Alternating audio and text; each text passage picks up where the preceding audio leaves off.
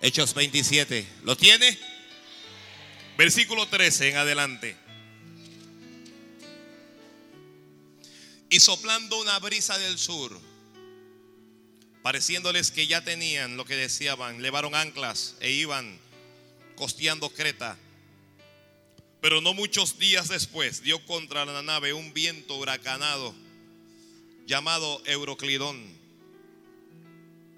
Y siendo arrebatada la nave y no pudiendo poner pro al viento, nos abandonamos a él y nos dejamos llevar. Y habiendo corrido a sotavento de una pequeña isla llamada Clauda, con dificultad pudimos recoger el esquife. Y una vez subido a bordo, usaron de refuerzos para ceñir la nave y teniendo temor de dar en la sirte, arriaron las velas y quedaron a la deriva. Pero siendo combatidos por una furiosa tempestad, al siguiente día empezaron a lijar y al tercer día con nuestras propias manos arrojamos los aparejos de la nave y no apareciendo ni sol ni estrellas por muchos días y acosados por una tempestad no pequeña, ya habíamos perdido toda esperanza de salvarnos. Entonces Pablo, como hacía ya mucho que no comíamos, puesto en pie en medio de ellos, dijo, habría sido por cierto conveniente, oh varones, haberme oído y no zarpar de Creta tan solo para recibir este perjuicio y pérdida. Pero ahora os exhorto a tener buen ánimo, pues no habrá ninguna pérdida de vida entre nosotros, sino solamente la nave. Porque esta noche ha estado conmigo el ángel del Dios de quien soy, a quien sirvo, diciendo, Pablo, no temas. Es necesario que comparezcas ante César. Y aquí Dios te ha concedido todos los que navegan contigo. Por tanto, oh varones, tened buen ánimo, porque yo confío en Dios, que será así como se me ha dicho. Amén. Gracias. La palabra del Señor es fiel y es digna de ser recibida por todos. Que la palabra de Dios es fiel. Dios es bueno, Dios es bueno, Dios es bueno. Yo digo que Dios es bueno.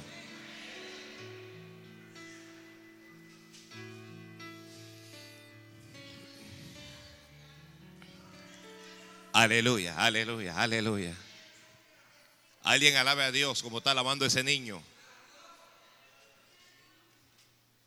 Santo es Dios. Santo es Dios. Santo es el Señor. Santo es el Señor. Santo es el Señor.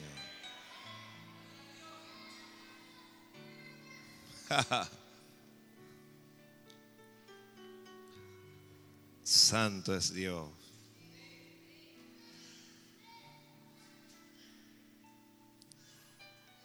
¿Está preparado ya? Escriba pues. Dios tiene el control.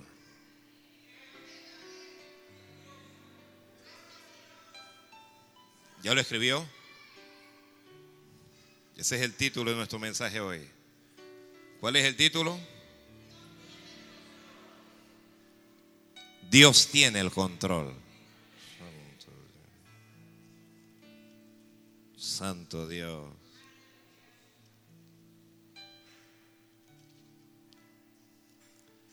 Dígale a su hermano, no te preocupes, porque Dios tiene el control. Hmm. Ya se lo dijo.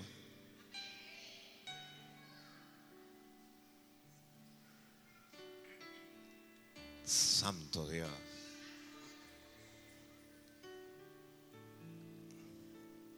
Hermano, no se preocupe.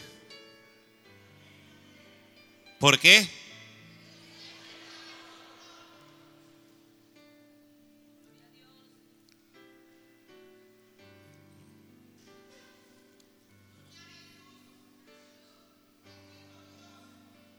Nada se escapa de la mano de Dios.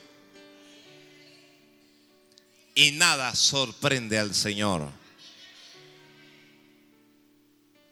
Todo lo que ocurre en nuestras vidas ocurre bajo el control de Dios. ¿Ya? Todo lo que ocurre en tu vida ocurre bajo el control de Dios. ¿Qué es eso de tener el control?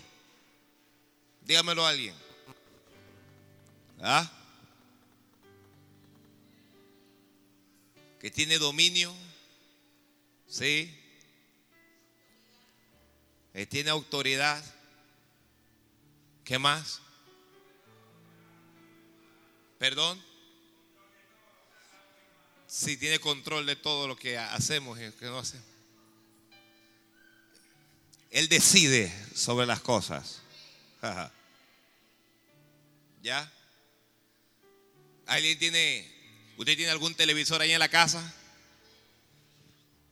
Y con el televisor tiene un pequeño aparatito. ¿Cómo se llama ese aparatito? Control remoto. Usted lo maneja a la distancia. Y con ese aparatito usted qué hace? Enciende, apaga, cambia, aumenta el color, le pone color, le quita color, le da brillo, le quita brillo.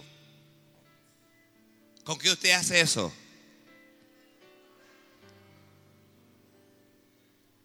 Entonces está su, su, su, su esposo, su esposa, su marido, y quiere ver otro canal. Pero usted tiene el control y entonces le dice, oye, dame el control. Y usted sabe los problemas que se forman en la casa por, el control remoto. Dame el control. Porque el hombre está viendo deportes y la mujer quiere ver otra cosa. Y todo el mundo entiende que el que tiene el control es el que gobierna. ¿Alguien está escribiendo? Dios gobierna. Dios gobierna en nuestra vida. Dios gobierna en este mundo, en este planeta. Dios gobierna.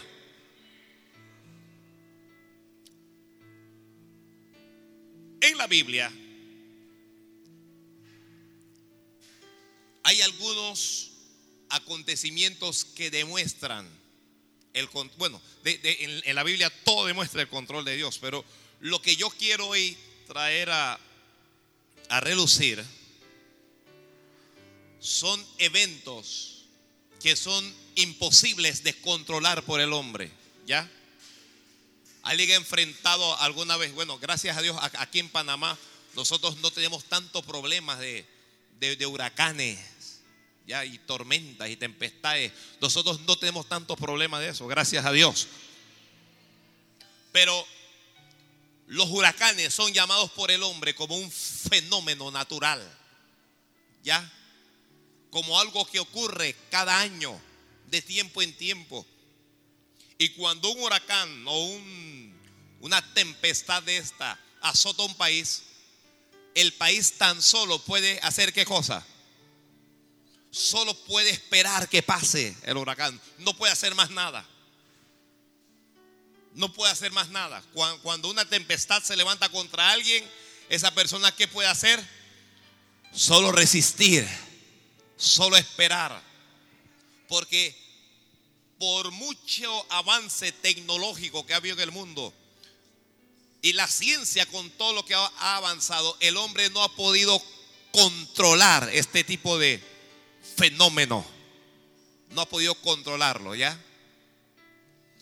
Entonces me pareció bien buscar este tipo de sucesos en la Biblia para que nosotros podamos ver el control de Dios.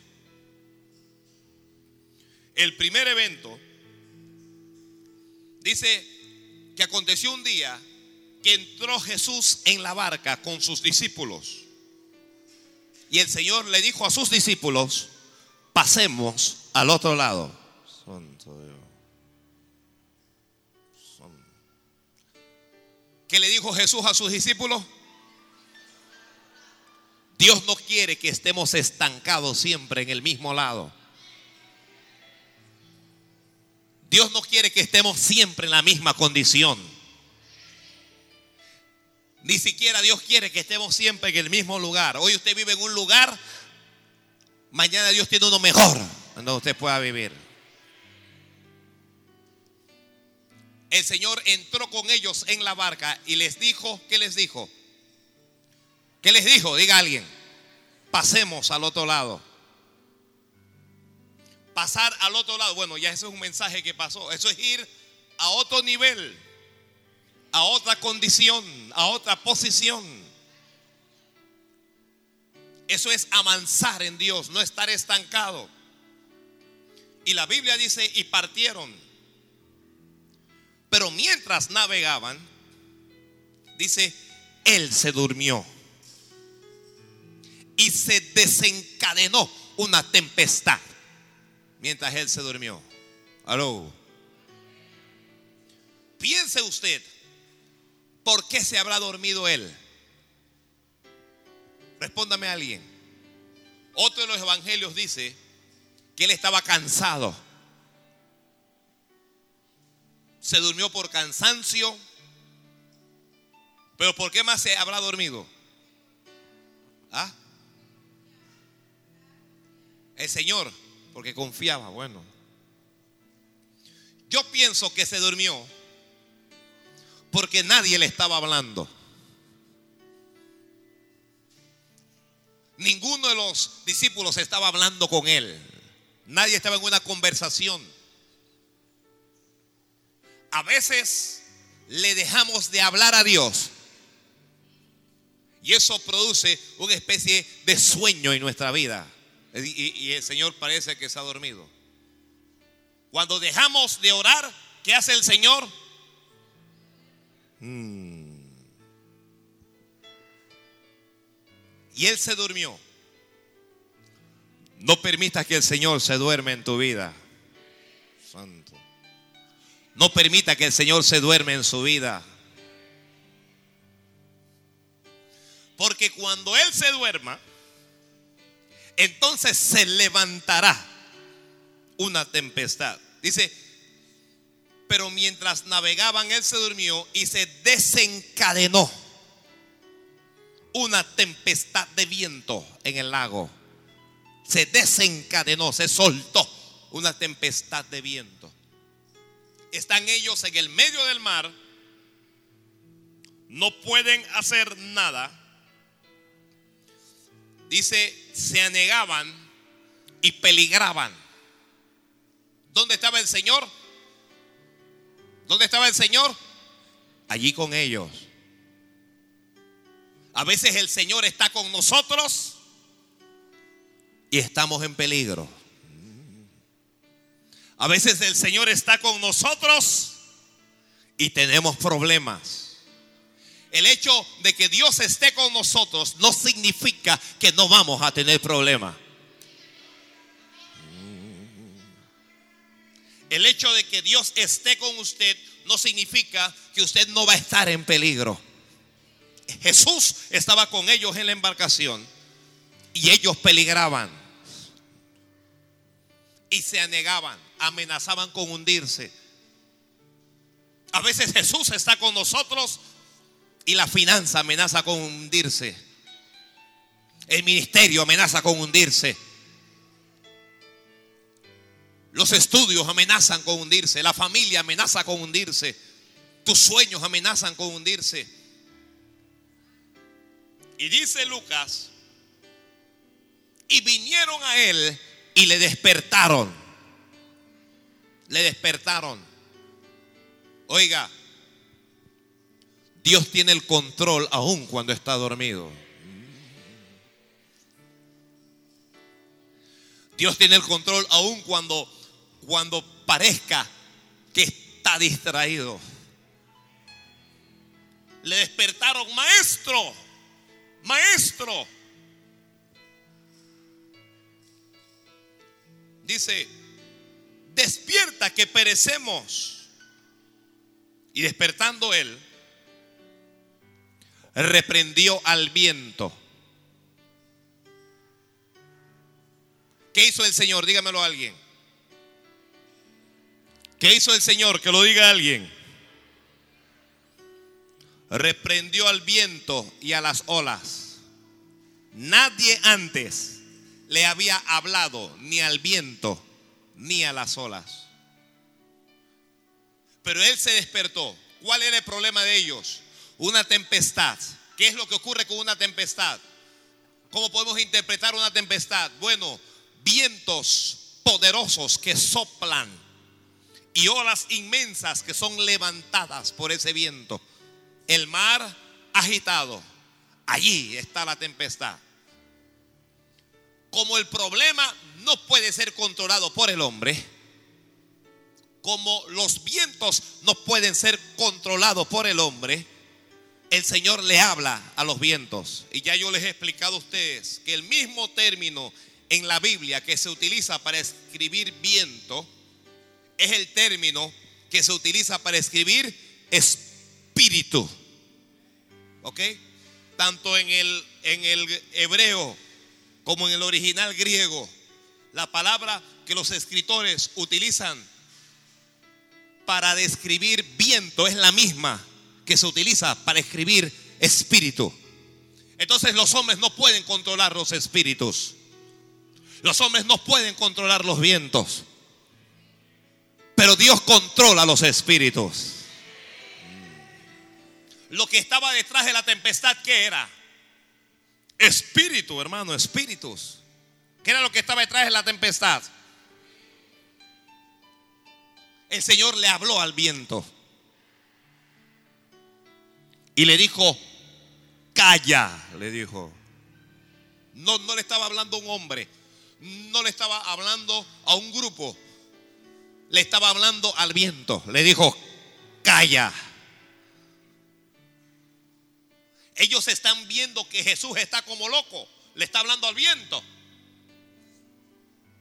Pero el viento le obedece. Le dijo, calla, enmudece. Y la Biblia dice, y se hizo bonanza. Dios tiene control sobre el viento. Dios controla, el que está escribiendo, Dios controla lo que el hombre no puede controlar.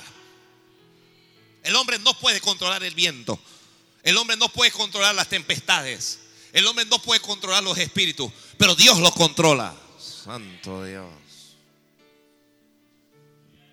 El hombre, mire, el hombre, muy, muchos hombres ni siquiera creen en espíritus. Pero Dios lo controla. ¿Ya? Y se hizo grande bonanza. Se hizo grande bonanza.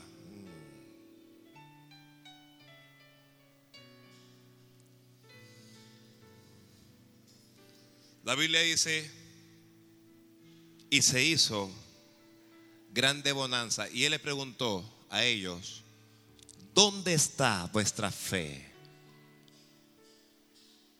Miren la pregunta que le hace a ellos. Es la pregunta que Dios le hace hoy a usted. ¿Dónde está tu fe? ¿Dónde está tu fe? ¿Ah? El médico dijo que estás enfermo y que te vas a morir. Pero ¿dónde está tu fe? ¿Dónde está vuestra fe? Es que no entiende usted ¿O es que no entendían los apóstoles que si Él estaba con ellos, nada les podía pasar? Que si Él está con ellos, nadie los podría destruir. Que si Dios es por nosotros, ¿quién contra nosotros? Si Dios está con nosotros, los espíritus no nos pueden destruir. Los vientos no nos pueden destruir. El diablo no nos puede destruir. Las enfermedades no nos pueden destruir. La escasez no nos puede destruir. Nada nos puede destruir. Todo eso ocurrió cuando? Mientras estuvo él con ellos. ¿Ya? ¿Dios está con alguien aquí? Cuidado, que con todo y que Jesucristo está contigo ahí, puedes tener un problemón allí. Mm. Mm. Ahora vamos a otro caso, cuando Él no estaba con ellos. Cuando ellos estaban solos en la embarcación. Mm. La Biblia dice que la, Biblia es rica, ¿sabe? Eso es una de las cosas que me gusta de la Biblia. ¿Sabe usted qué es? Dígalo a alguien. Que es rica.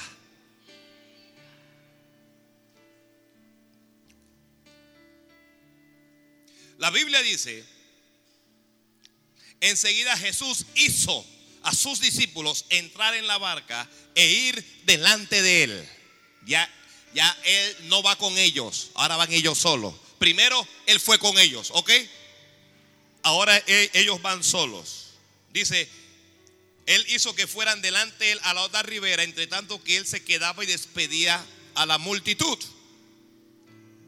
Despedida la multitud, subió el Señor al monte a orar aparte y cuando llegó la noche estaba allí solo. Y ya en la barca, dice, y ya la barca estaba en medio del mar, oiga esto, azotada por, por las olas, porque el viento le era contrario. Ahora, esto es peor. Porque primero enfrentaron una tempestad y todo lo demás, pero el Señor estaba con ellos, ¿ya? A veces usted tiene un problema, pero a pesar del problema, usted tiene la sensación de que Dios está conmigo. Y, cuando uno tiene esa sensación, qué tremendo, porque uno avanza en medio del problema. Pero aquí están solos y las olas están levantando la nave y la está sacudiendo. La Biblia dice que el viento les era contrario.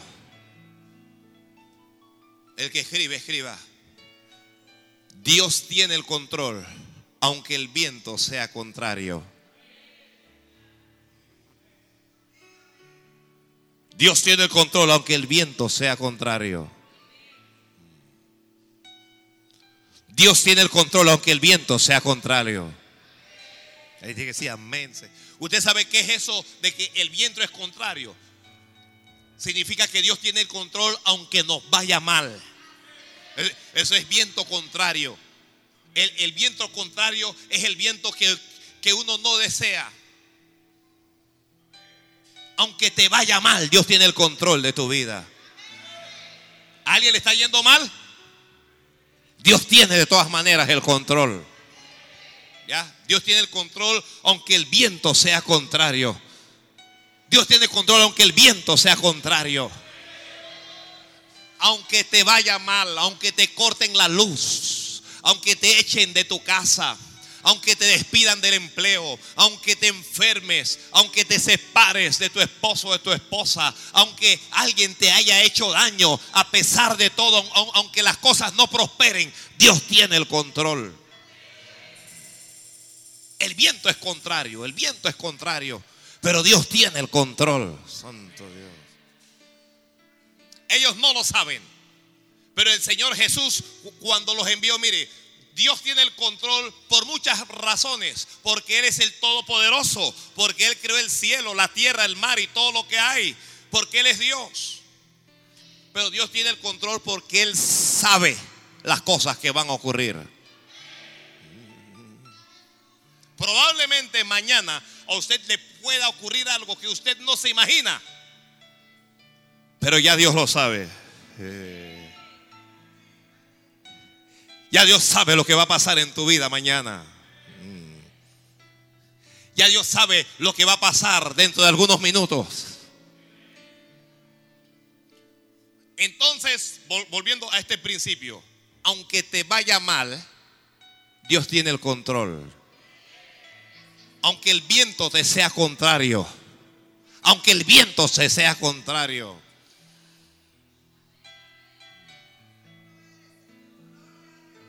A veces uno está orando, está ayunando, está yendo a la iglesia, está haciendo todas las cosas correctamente y las cosas nos salen mal. ¿Le ha ocurrido a alguien? ¿Ah? Uno hace todo lo que tiene que hacer y el viento es contrario. Cuando el viento es contrario, no, permítame decir esto mejor. Cuando estamos siendo azotados por un viento que es contrario y estamos en la embarcación del Señor, es decir, la iglesia. ¿Cuál es la embarcación? Entonces no entendemos a Dios. Dígame usted, ¿quién los metió a ellos en esa embarcación? ¿Quién los metió? Jesús. E-, ellos no entraron ahí que para ir a, pasear. Ellos no entraron ahí para ir de excursión. Ellos entraron ahí, ¿por qué? Porque Jesús los hizo entrar. Eso es lo que dice, eso es lo, lo que dice Mateo. Mateo dice, enseguida Jesús hizo a sus discípulos entrar en la barca. ¿Quién los hizo entrar? ¿Que quién los hizo entrar? Mm. ¿Quién lo hizo a usted entrar aquí? Entonces, ¿cómo puede ser que Jesús nos hace entrar en la barca y que se levante un viento en la barca? ¿Cómo puede ser eso? ¿Cómo puede ser que Jesús nos hace entrar en una barca y luego de entrar en la barca, ¿qué es lo que ocurre? Se levanta una tormenta. ¿A quién uno le echa la culpa? ¿A quién usted le echa la culpa? Al que te hizo entrar en la barca. Yo estoy metido en este problema. ¿Por qué? Porque Él me hizo entrar en este problema. ¿Alguien le ha echado la culpa a Dios alguna vez de, de sus problemas? A ver, ¿alguna vez alguien ha culpado a Dios por su problema? Yo estoy hablando con los que, los, que han culpado a Dios. ¿Alguien ha culpado a Dios? Yo no sé cómo Dios hace esto. Yo no sé por qué el Señor me hace esto. Si Él sabe que yo le amo, que yo voy a la iglesia, que yo oro, que yo diezmo y todo lo demás. Y uno le echa la culpa a quién. ¿Y por qué el Señor te robaron en la casa y uno está ahí que, ¿y por qué Dios no me cuidó la casa? Porque uno cree que Dios es una cosa como un guardia de seguridad que tiene que estar cuidando. ¿Ya? El muchacho anda en drogas y usted está ahí que la culpa es de Dios. La muchacha se embaraza y Dios es el culpable. Lo despiden del empleo y me votaron. ¿Y por qué Dios? no me guardó para que no me despidieran. ¿Sabe por qué? Porque cuando estamos en medio de la tempestad, no entendemos a Dios. Ahora, para el que está escribiendo, aunque no entendamos a Dios, Dios tiene el control. Santo Dios. Aunque no entendamos a Dios, Dios tiene el control. Lo escribió. Dios tiene el control aunque tú no le entiendas. Dios tiene el control. Escriba, aunque yo esté llorando, Dios tiene el control. Dios tiene el control aunque yo esté sufriendo.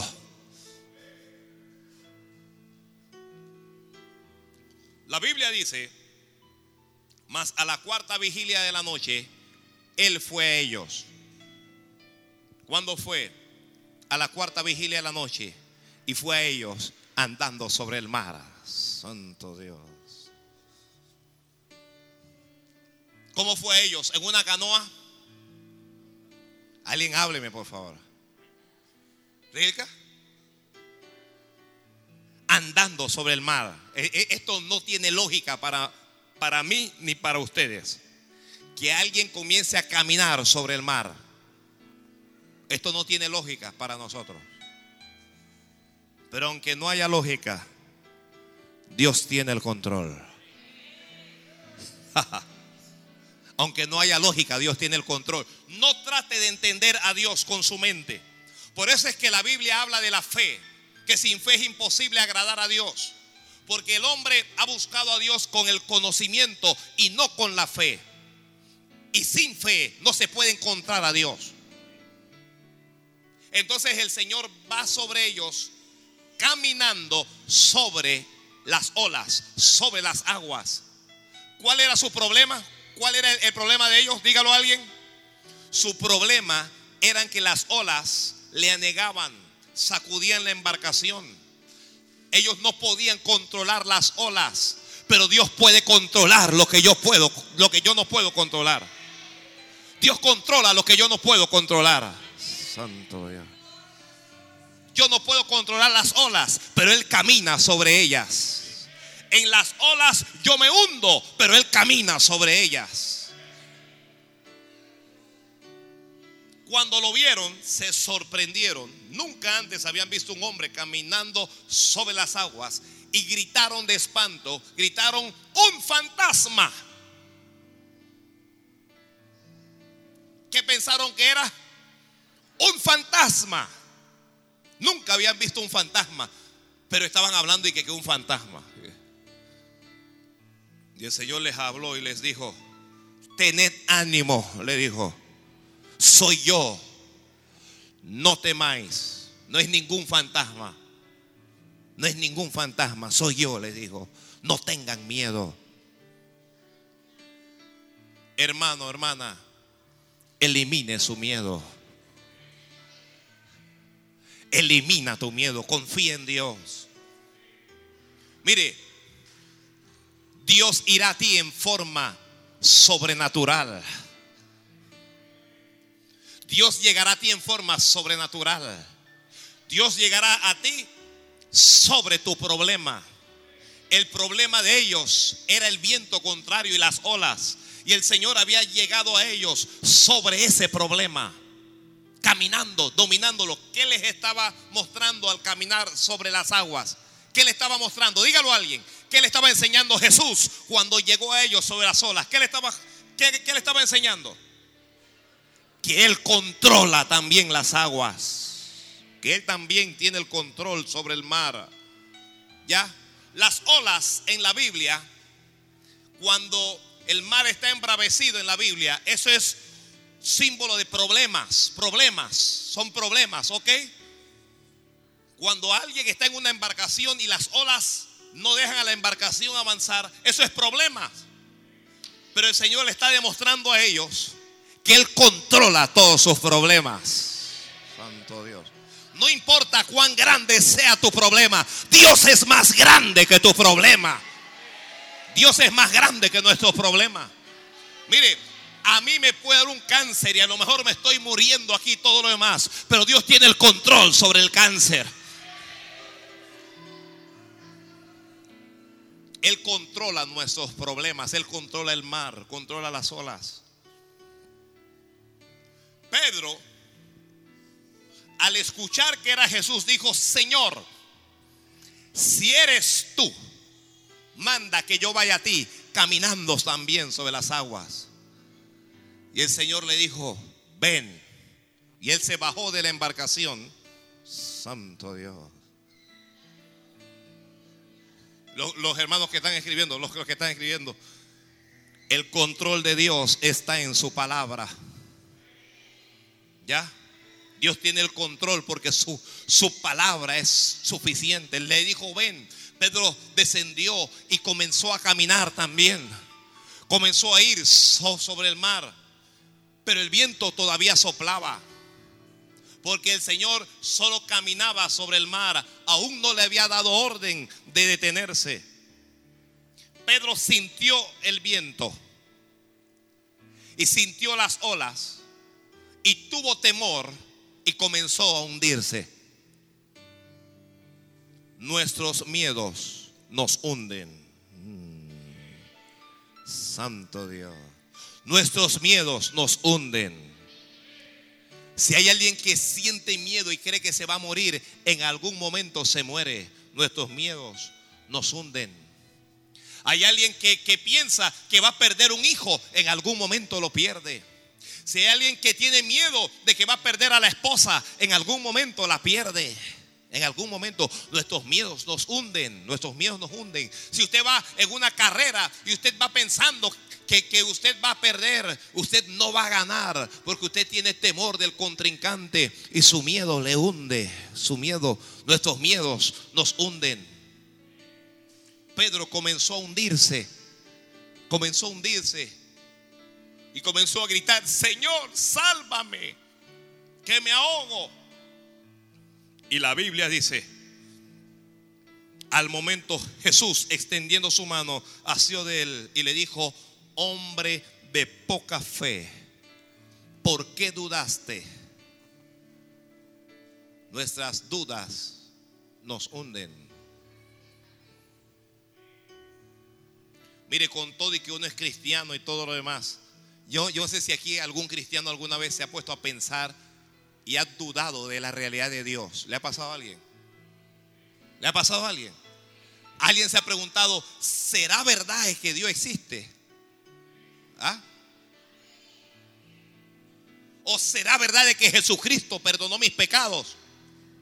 A veces nos consideramos que las cosas que hemos hecho, eh, hemos hecho perdón, son tan malas que no, no pueden recibir perdón. Y preguntamos, ¿que será verdad que Dios me perdonó? Usted sabe cuándo nos preguntamos eso, cuando estamos en problemas.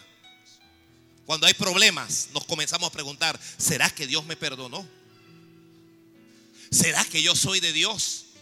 Dudas. ¿Será que Dios me llamó? ¿Será que esta era la voluntad de Dios? ¿Le ha ocurrido a alguien?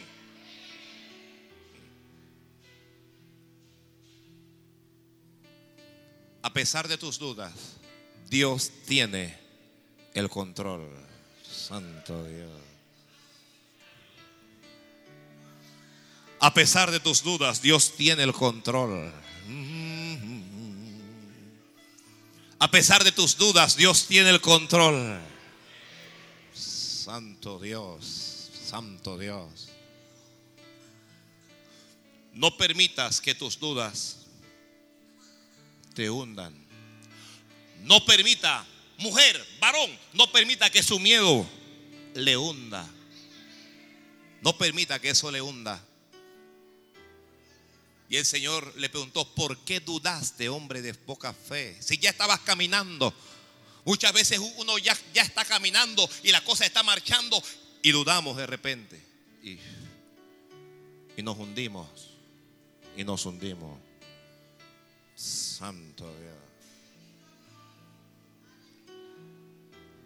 La Biblia dice, y cuando ellos subieron en la barca, se calmó el viento. Mire, en el primer ejemplo que les puse, Jesús estaba con ellos en la barca. Es, decir, ellos tenían la sensación de que Dios estaba con ellos y Él tenía el control. En este ejemplo, Jesús no está con ellos en la barca. Pero aunque yo sienta que Dios no está conmigo, Dios sigue teniendo el control. Santo Dios. Amén, amén, amén, amén, amén, amén. Aunque usted sienta que Dios le abandonó, Dios tiene el control de su vida. Yo digo que Dios tiene el control de su vida. Dios tiene el control de su vida. Dios. Esto no es si yo siento que Dios está conmigo o si yo siento que Dios no está conmigo, porque hay un grupo de cristianos que siente que Dios está con ellos y hay otro grupo que siente que Dios no está con ellos. Mire, si Él está físicamente en la embarcación, Él tiene el control. Y si Él no está físicamente, Él sigue teniendo el control.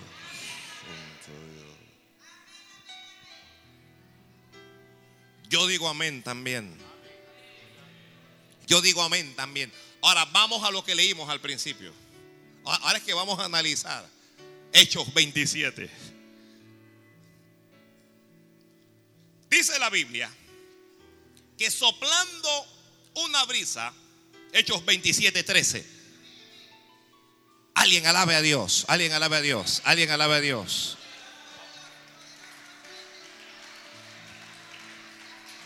Aleluya.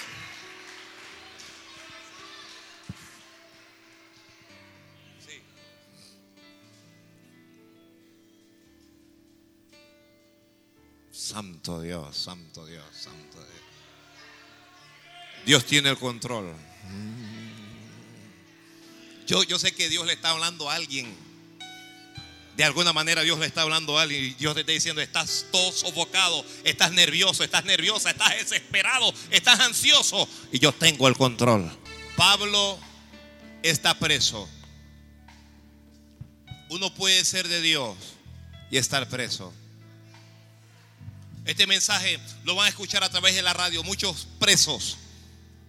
Y cuando lo escuchen sabrán que Dios está con ellos. Pablo va preso, va a viajar a Roma. Pablo le habla al, capitán de la embarcación, están en, en Creta, y les dice Pablo, no partamos todavía. Dios me dice que no es bueno que vayamos, que vamos a tener problemas. Pero el capitán de la, de la embarcación, junto con todos los marineros, los lobos de mar, los hombres de experiencia, los profesionales del mar, dicen, tú estás equivocado. Cuando levantan los ojos al cielo, hay un sol impresionante. Y la Biblia dice que soplando una brisa del sur, una, una brisa suavecita, dice el versículo 13. Dice, y soplando una brisa del sur, pareciéndoles que ya tenían lo, de, lo, que deseaban, dice. O sea, la brisa los engañó. Muchas veces nuestro conocimiento nos engaña. Muchas veces las circunstancias nos engañan. Una brisa suavecita. A veces uno va en un negocio y todo parece bien. Todo, todo indica que el negocio va a ser exitoso, que vamos a, a triunfar en el negocio, que vamos a hacer dinero, porque es una brisa engañosa. Que nos parece bien. Ellos dudaban porque Pablo les decía que no salieran, pero cuando, cuando sopló esa brisa suave del sur, dice, pareciéndoles bien, dice, levaron anclas, dijeron, vámonos. Si lo que hay es sol, no hay ningún problema. Lo que hay es una brisa suave. Y dice, levaron anclas e iban costeando Creta. Pero no mucho después, dice, dio contra la nave un viento huracanado. Mire qué cosa. La brisa se convirtió en qué? En huracán. Usted ve a ese hombre y ese hombre suavecito y todo lo demás y le está enamorando y, le ofrece el cielo y, y su, su, mamá le dijo que no, su papá le dijo que no, todo el mundo le dijo que no, pero usted, pero es que él es cristiano. Es que él es un cristiano y aquí no hay ningún problema. Y cuando usted se casa con él, es un huracán furioso. Santo.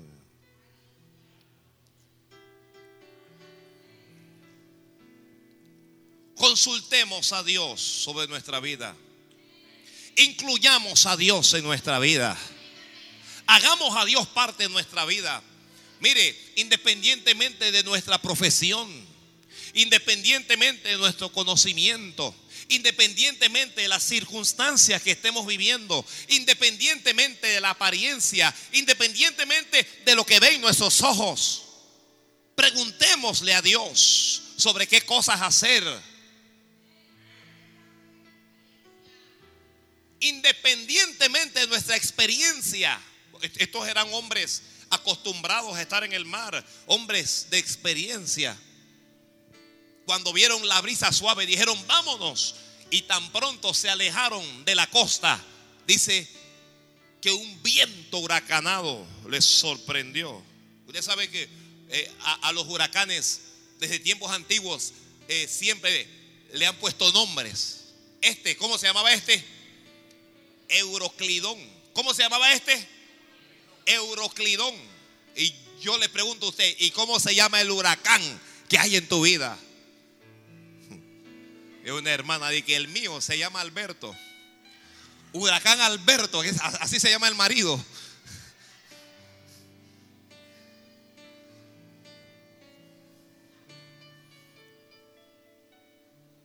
El huracán en la vida de algunos se llama dinero. El huracán billete. Y lo que no hay es billete en tu vida. Y usted trabaja y usted se esfuerza, pero usted no logra generar. El huracán de otra persona se llama cáncer. Y el cáncer está acabando con usted. Y usted tiene miedo porque los médicos solo informan que el cáncer ha avanzado, que el cáncer sigue avanzando. El huracán de otra persona se llama un tumor. El huracán de, otra persona tiene que ver con sus hijos. Es un huracán que azota a la familia. El huracán de alguien más se llama adulterio, fornicación. El, huracán de otro se llama miseria. El huracán de otro se llama deudas. Y uno está endeudado, como decíamos antes, hasta la zapatilla. Uno lo debe todo. Y el huracán de otro es algún vicio. Y estamos enviciados. Este huracán se llama Euroclidón. Ese fue el que dio contra ellos. Ese fue el que los sorprendió. Esto vino de repente. Porque los problemas no vienen con aviso. Los problemas vienen de repente. Usted está feliz, todo marcha bien, aleluya, amén. Y de repente un problema. Su vida lleva el rumbo adecuado, lleva su, vida lleva el rumbo que usted se trazó y de repente un problema. Que uno no, uno no se espera eso. Aparece de repente, lo sorprende a uno. Y nosotros no nos preparamos para enfrentar problemas. Nos preparamos para el éxito. Nos preparamos para conquistar, nos preparamos para ganar, pero nadie se prepara para perder.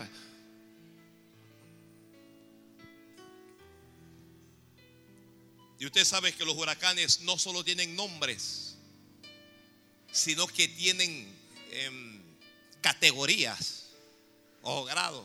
Y un huracán de categoría 1 es un huracán, es serio, pero no es tan serio. Categoría 1, categoría 2, ah, e, existe hasta la categoría 5. Este viento golpeó contra ellos. Pero este es apenas la categoría 1. Santo Dios. Mm. Aquí hay personas que tienen problemas de categoría 1. Pastor, ¿qué está tratando de decir? Yo digo que hay personas que tienen problemas más graves que otros. Algunos problemas. No es lo mismo aquel que le está pidiendo a Dios por 20 dólares para pagar la luz porque le van a cortar la luz que el que tiene una deuda de 2 millones de dólares no es lo mismo, son categorías. ¿Ya? Usted escuchó el chiste que, que estaba un hermano orando por, para que Dios le diera 10 dólares porque no tenía para la comida y el otro tenía una deuda que iba a perder la empresa, necesitaba un millón de dólares y los dos fueron al templo a orar y estaban orando y el, que necesitaba un millón de dólares estaba turbado y le Señor necesito un milagro, un millón de dólares y el que necesitaba 10 dólares, estaba hablando en lenguas y tenía eso encendido. Padre, dame 10 dólares, ayúdame. Dame 10 dólares, Señor. Y el que necesitaba un millón se metió la mano al bolsillo y le dijo, déjame a Dios tranquilo. Toma tus 10 dólares y vete.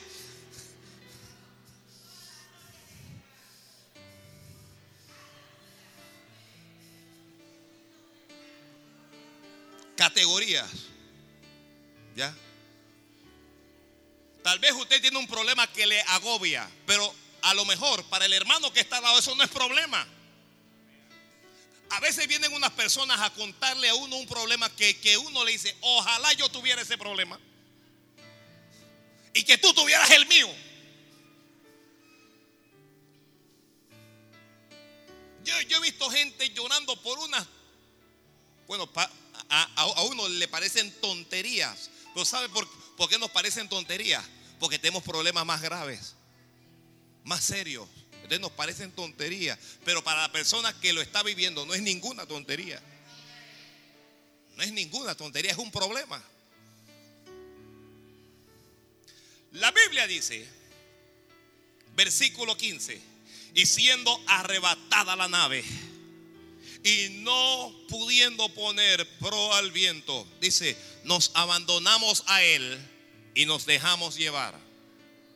Llega un momento en la vida en donde ya no podemos luchar con nuestras propias fuerzas.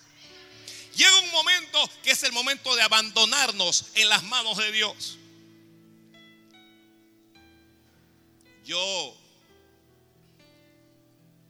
soy uno de, los líderes del Ministerio Sana y a veces cuando hay problemas en la iglesia, en las iglesias que tenemos en el interior, tengo que ir allá. Y recuerdo una vez que, que fui a una de las iglesias en el interior, porque el pastor tenía un problema y cuando yo llego para tratar de ayudar, para y converso con el pastor, el pastor me dijo así, nunca se me olvidó me dijo, pastor, usted es la autoridad y haga como Dios ponga en su corazón, me dijo. Dice, en cuanto a mí, yo me he abandonado en las manos de Dios. Así me dijo. Me abandoné en las manos de Dios y que Dios haga conmigo como Él quiera. A veces en la tempestad no queda más que abandonarnos en las manos de Dios.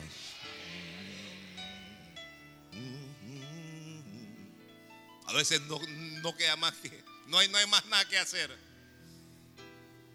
Llega un momento en que los médicos dicen y llaman al esposo, a la esposa, a la mamá, al hijo y le dicen, ¿usted cree en Dios? Dice, sí, pues ore porque ya nosotros no podemos hacer más nada. Ya nosotros no podemos hacer más nada. Ellos dicen, nos abandonamos y nos dejamos llevar, dicen ellos. Y la Biblia también dice, versículo 17, y una vez subido a bordo, usaron de refuerzos para ceñir la nave y teniendo temor de dar en la sirte, arriaron las velas y quedaron, ¿cómo quedaron? A la deriva. ¿Alguien entiende el término? A la deriva. ¿Qué, qué significa la deriva? A donde te lleve el viento. A la deriva es que ya perdiste el control del timón. Las grandes naves son gobernadas por un pequeño timón. Y llega el momento en que uno pierde el control del timón de la nave. Aló. A veces hemos perdido el control del timón de la nave de nuestra vida. Y ya nuestra vida no va a donde nosotros queremos.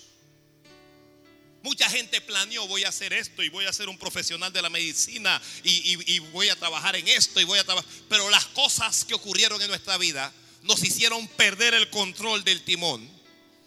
Y por mucho que usted gire, usted ya no gobierna la nave y usted quedó. ¿Cómo quedó? A la deriva quedó. Santo Dios. Alguien alabe a Dios. Yo, yo no sé si Dios le está hablando a alguien. ¿Ah? Que si Dios le está hablando a alguien, alguien aquí ha quedado a la deriva. A la deriva quedé yo aquí ahora. Alguien alabe a Dios, hombre. El diablo hasta con la camisa de uno se mete. Santo. Yo sé que Dios tiene el control.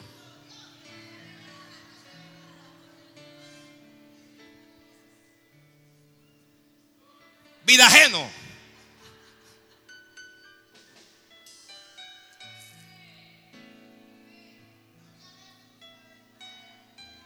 Aunque estés a la deriva, Dios tiene el control.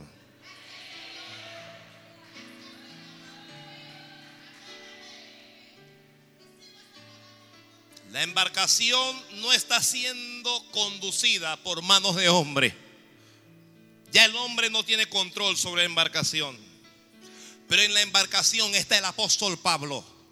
Y aunque el hombre no sabe hacia dónde va esa embarcación, Dios tiene esa embarcación en su mano. Santo Dios. Santo es Dios. Santo es Dios. Usted siente que ya no sabe hacia dónde va su vida. Usted siente que en algún momento como que no, no tiene un destino fijo. Usted siente que está como a la deriva. Pero Dios está en control. Dios está en control de tu vida. Dios está en control de tu vida. Dios es el que lleva la nave de tu vida. Dicen ellos, quedamos a la deriva, quedamos a la deriva. Yo te digo hoy a ti, tú no estás a la deriva. Tú no estás a la deriva. Tú no estás a la deriva. Dios te está guiando. Por Jehová son ordenados los pasos del hombre. Dios te está ordenando. Dios te está guiando. Alguien diga amén, Señor. Amén, amén.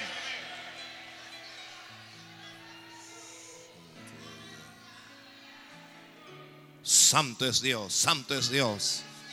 Santo es Dios, santo es Dios. Santo es Dios, santo es Dios, santo es Dios. Usted no está a la deriva.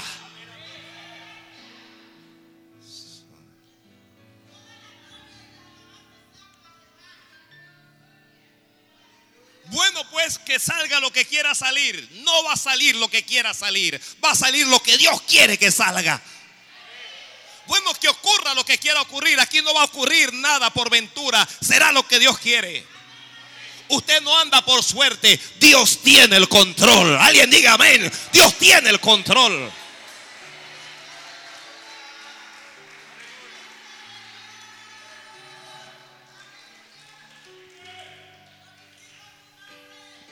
Mm. Si usted piensa que eso es lo más grave, usted se equivoca. Versículo 18. Pero siendo combatidos, ¿por qué? Por una furiosa tempestad. Primero era un viento huracanado. ¿Ahora qué es? Esto es categoría 3. Esto es categoría 3. Es, es una furiosa tempestad. La tempestad lo está combatiendo. O sea, la embarcación no puede avanzar por esa tempestad. A, veces no avanzamos porque estamos en medio de una tempestad. Las tempestades no nos permiten avanzar. Los problemas no nos permiten avanzar. Dice el escritor, versículo 18, pero siendo combatidos por una furiosa tempestad, al día siguiente comenzamos a alijar. Versículo 20 y no apareciendo ni sol ni estrellas por muchos días. Y acosados, ¿por qué? Por una tempestad no pequeña, categoría 5. Esto es una primero es un viento huracanado. Luego es una furiosa tempestad. Y ahora es una tempestad no pequeña, es una grande tempestad es categoría 5. La cosa está mal, de verdad. No hay, mire, por, por varios días no han visto ni el sol, ni han visto estrellas, no han visto nada.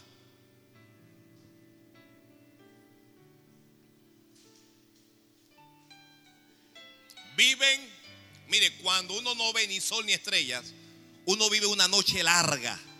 ¿Entiende el término? Uno vive de noche. Están desanimados están cansados. Ya han luchado hasta donde pudieron. Yo sé si usted ha escuchado este término. Estoy cansado ya de este problema. Estoy cansado de esto, ya ya no lo soporto, ya no aguanto más. ¿Le ha ocurrido a alguien? Así están ellos. Así están ellos. Y pensando, nos vamos a morir hasta aquí llegó todo. Nos vamos a morir.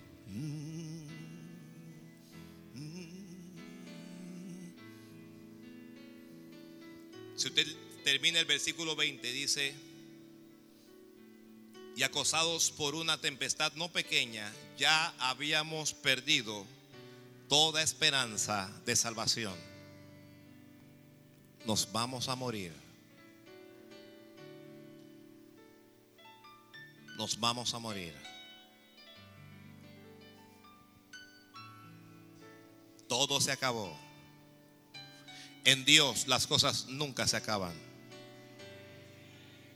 En Dios el hombre nunca acaba. Acabarán los problemas, acabarán las pruebas, pero en Dios usted no puede, usted no puede, el enemigo no puede detenerle. ¿Ya? Está, está lloviendo, está soplando, las olas, está levantando la nave, la está dejando caer. Parece que la, que la embarcación se va a hundir, parece. A veces parece que un barco se va a hundir y curiosamente nunca se hunde. Nunca se hunde.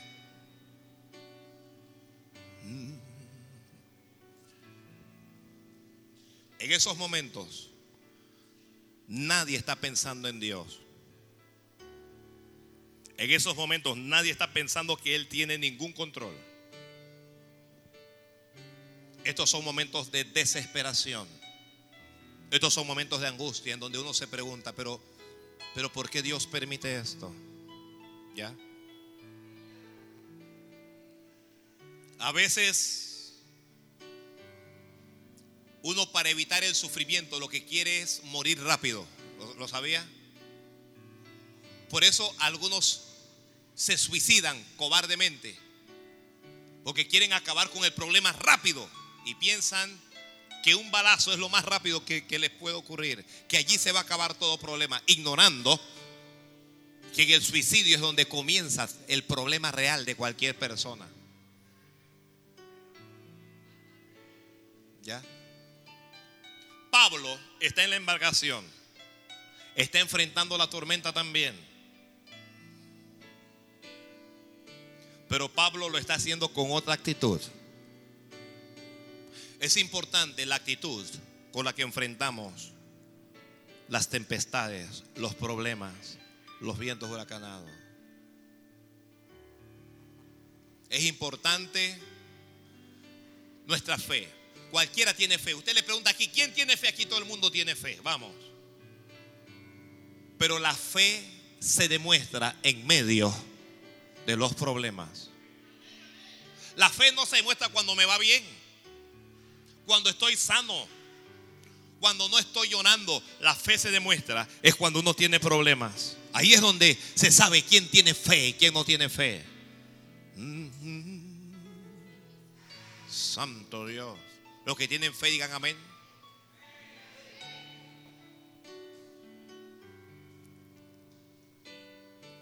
En medio de todo, el apóstol Pablo confiaba en Dios.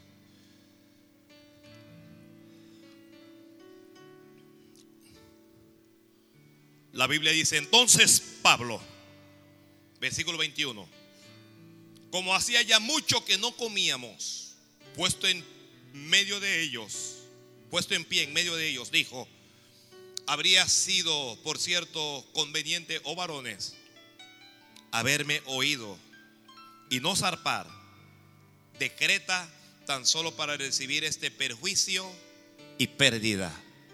¿Cómo estaban ellos? En perjuicio y pérdida. Pero ahora, dice Pablo, os exhorto a tener buen ánimo estaban desanimados. Pues no habrá pérdida de vida entre nosotros, sino solamente de la nave.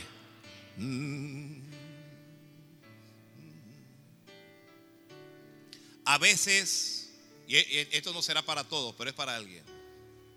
A veces para salvarnos tenemos que perder la nave en la que vamos.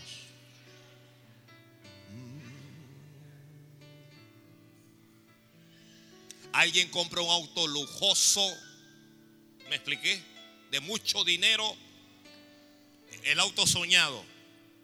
Y va, va, conduciendo su auto y tiene un accidente. Y el auto comienza a botar gasolina. Y el auto puede ser de mucho lujo y de mucho aprecio, lo que usted quiera, pero si se quiere salvar, usted tiene que salir de ese auto. El auto amenaza con explotar. A veces tenemos que perder cosas que para nosotros son valiosas para poder salvarnos. A veces para salvarnos tenemos que perder cosas que amamos. ¿Hay alguien aquí? Pablo dijo, aquí no va a haber pérdida de vida, sino solo de la nave. La nave sí se va a perder. Hay cosas que usted va a perder en su vida, pero su vida no se va a perder.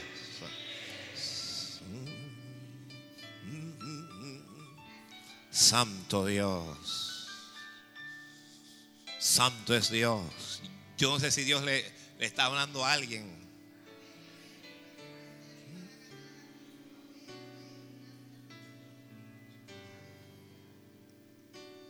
A veces es un sentimiento. A veces es un empleo. A veces es una persona. A veces es una posición. A veces es una condición. Mm. Santo Dios. Esta es la parte del mensaje que no gusta mucho porque no nos gusta perder. A nadie le gusta perder. Uno no quiere perder nada. Y menos las cosas que amamos. Pero Pablo les dijo, tengan ánimo porque aquí no va a haber pérdida de vida. Hoy yo creo que en este año aquí no va a haber pérdida de vidas. Aquí no va a haber pérdida de vidas. Santo Dios. Santo Dios.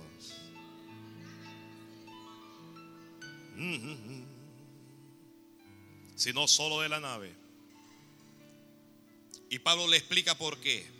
Y le dice, porque esta noche, versículo 23, ha estado conmigo el ángel del Dios, de quien soy y a quien sirvo. Diciendo, Pablo, no temas, porque es necesario que comparezcas ante César. Y aquí Dios te ha concedido todos los que navegan contigo. Dios le dijo, Pablo, no temas. Yo no le puedo llamar a todos por su nombre, pero usted no tema. Porque es necesario que se cumpla la voluntad de Dios en su vida.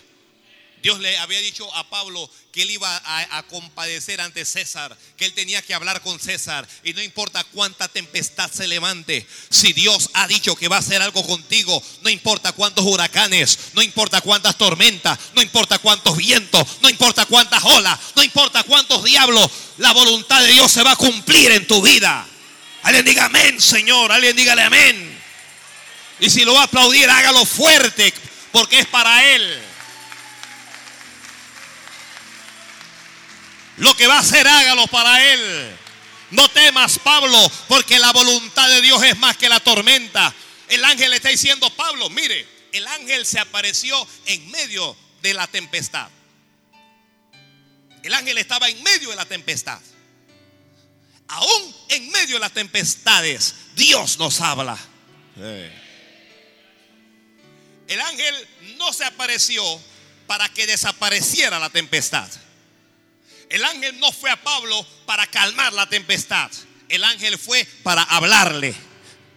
A veces Dios no va a quitar la tempestad, sino que te va a hablar en medio de la tempestad. Y te va a decir, confía, confía, confía, confía, confía porque Dios está contigo. Confía porque es Dios el que te está llevando.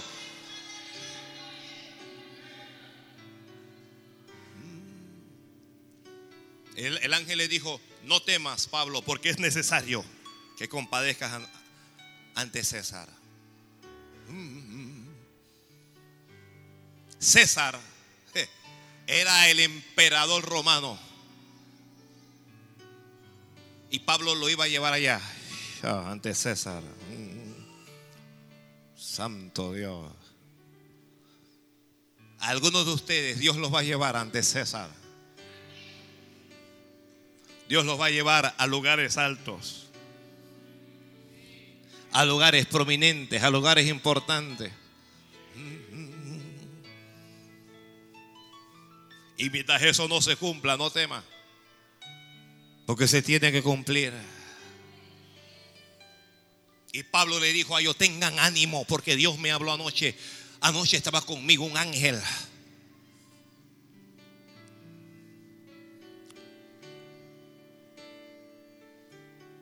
El control de Dios hará que se cumpla la voluntad de Dios. ¿Ya? El control de Dios es para que se cumpla la voluntad de Dios. La voluntad de Dios en tu vida se va a cumplir. No me diga su problema. Su problema puede ser muy grande. Dios es más grande. Dios es más grande que tu problema. Dios es más grande que todos nuestros problemas juntos. Dios es más grande.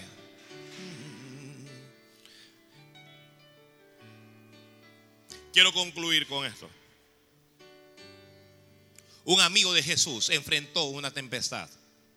Lázaro. Jesús salió de Betania y se fue a predicar. Y Lázaro, su amigo, enfermó.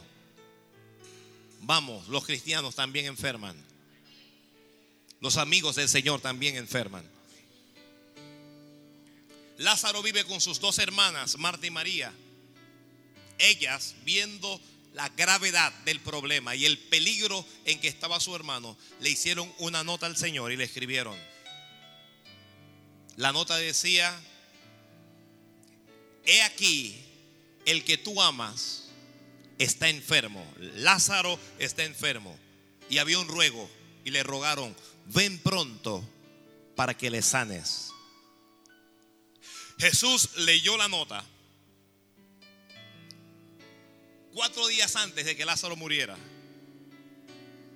Y dijo, esta enfermedad no es para muerte, sino para la gloria de Dios, hijo.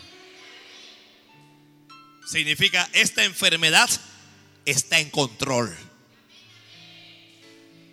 Pero aunque Marta y María le habían pedido que fuera rápido, él no fue ningún rápido. Se tardó cuatro días más. Tenga paciencia, porque Dios está en control. Tenga paciencia. A veces nos desesperamos. ¿Sabe? Yo he oído de gente desesperada que han orado a Dios para que se sane, que han orado a Dios y no se sanan y terminan yendo a un brujo. Y su enfermedad se agrava. Tenga paciencia. Dios está en control. Eso de que Dios está en control significa que Él tiene control aún del tiempo.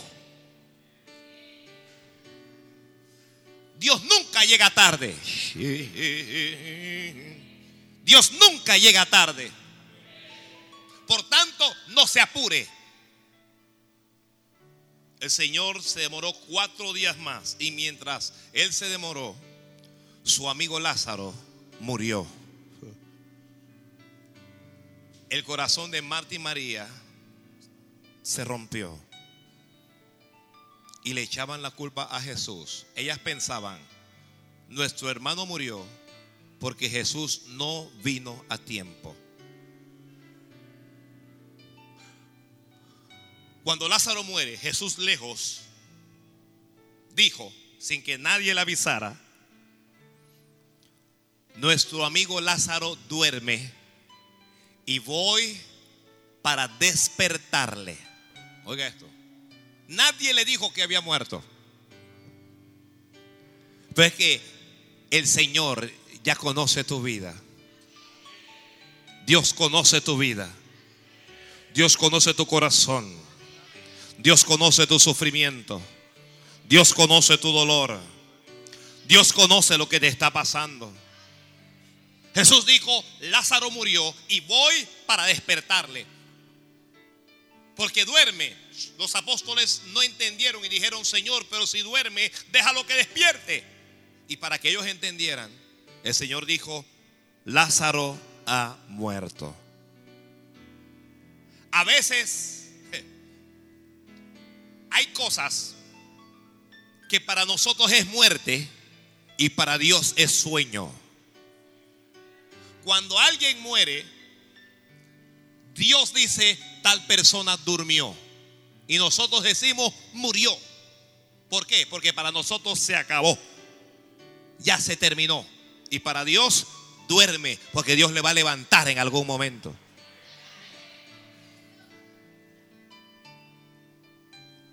Entonces, cuando el Señor vuelve a Betania, sale, eh, están las dos hermanas en casa, Marta y María, pero María está más resentida con Dios que Marta, y Marta sale a recibirlo y le dice, si tú hubieras estado aquí, nuestro hermano Lázaro no habría muerto. Y el Señor le dice, estoy en control. Le dice, tu hermano vivirá. Tu hermano vivirá. ¿Alguien tiene un hermano que está perdido? Vivirá.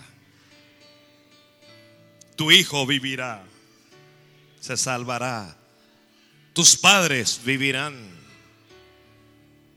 Tus parientes vivirán. Señor, yo sé que va a vivir en el día prostero. No, Jesucristo le dijo, yo soy la resurrección y la vida. Y el que cree en mí, aunque esté muerto, vivirá. Y todo aquel que vive y cree en mí, no morirá eternamente. Y le preguntó, ¿crees esto? Y ella dijo, yo creo. Y cuando el Señor fue a ver a la otra hermana María, ella le dijo lo mismo. Si tú hubieras estado aquí, nuestro hermano no habría muerto. Y Jesús preguntó, ¿dónde le pusieron? ¿Dónde pusieron a Lázaro? Lo habían enterrado, lo habían metido en una cueva. Y Jesús fue con ellas y al ver a María y a Marta llorando y a los judíos que estaban con ellos llorando, la Biblia dice que el Señor lloró, Jesús lloró, porque sintió empatía con el dolor de ellas.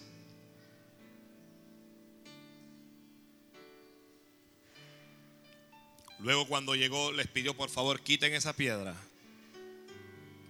Y a gran voz clamó y dijo, Lázaro, ven fuera, dijo. Y Lázaro, el que había muerto, resucitó. Abrió los ojos y salió. Y cuando Lázaro salió, todo el mundo entendió que Jesús tiene el control. Tiene el control de la vida y aún tiene control de la muerte.